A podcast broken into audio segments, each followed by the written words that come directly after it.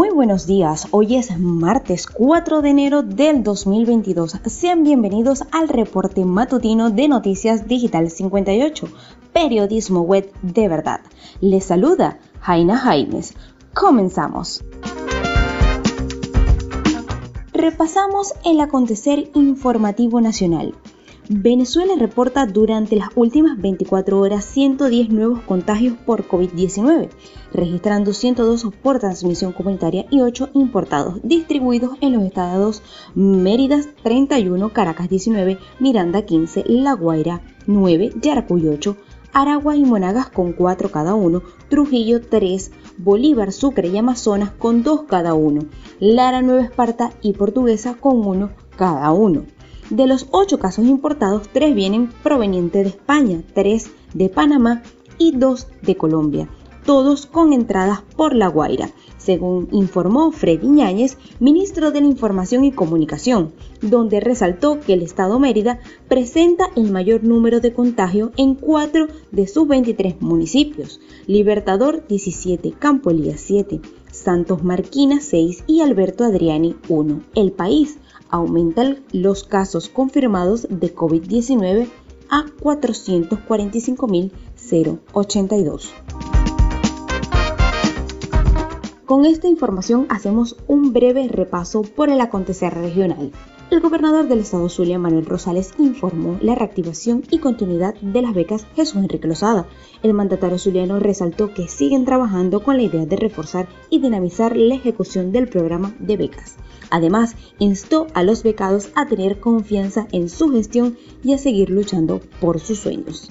Alcalde de Maracaibo, Rafael Ramírez Colina, anuncia aplicación de tercera dosis contra la COVID-19 en la ciudad, resaltando la disponibilidad de más de 22.000 vacunas para el pueblo maracaibero, trabajo que se está realizando en conjunto con el Instituto de Sanidad de Maracaibo. En este momento hacemos un breve recorrido por el mundo. El presidente colombiano Iván Duque ordenó este lunes el envío de dos batallones del ejército al departamento de Arauca fronterizo con Venezuela para hacer frente a la violencia entre los desacuerdos de la FARC y el ELN que dejan al menos 24 muertos. Duque explicó que para enfrentar a la guerrilla se reforzará la inteligencia y la contrainteligencia y la aviación en Arauca, donde también se utilizarán drones para anticipar los movimientos de los grupos armados al margen de la ley. América comenzó el año con más de 102 millones de casos de coronavirus y 2,4 millones de muertos por la enfermedad, en un momento en el que la variante Omicron toma fuerza en el continente al hacer presencia en 18 territorios. En general, la COVID-19 deja hasta este lunes 102.287.397 personas contagiadas y 2.404.354 fallecidas en el continente, según los datos de la Organización Panamericana de la Salud.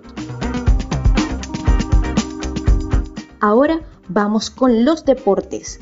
Se viene todo lo bueno porque empieza el fútbol. Al fin, el Barcelona superó las numerosas bajas por contagios y lesiones y sumó tres puntos ante el Mallorca.